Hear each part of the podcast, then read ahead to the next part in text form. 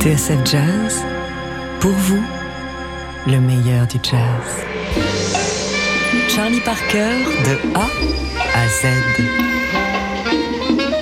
1920-2020, TSF Jazz célèbre le centenaire de la naissance de Charlie Parker. H comme humilié. Un coup de cymbale bien humiliant pour Bird jusqu'à revenir en leitmotiv dans le fameux film de Clint Eastwood. 1936, au Reno Club de Kansas City où l'orchestre de Count Basie règne en maître, le tout jeune Charlie Parker monte sur scène à l'issue du set pour jammer avec des pointures de l'époque. Sauf qu'il s'en mêle dans ses accords en doublant tempo.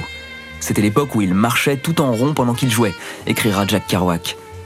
Aussitôt, le batteur de Count Basie, l'implacable Joe Jones, frappe sa cymbale tel un coup de gong, signifiant à un candidat qu'il est éliminé.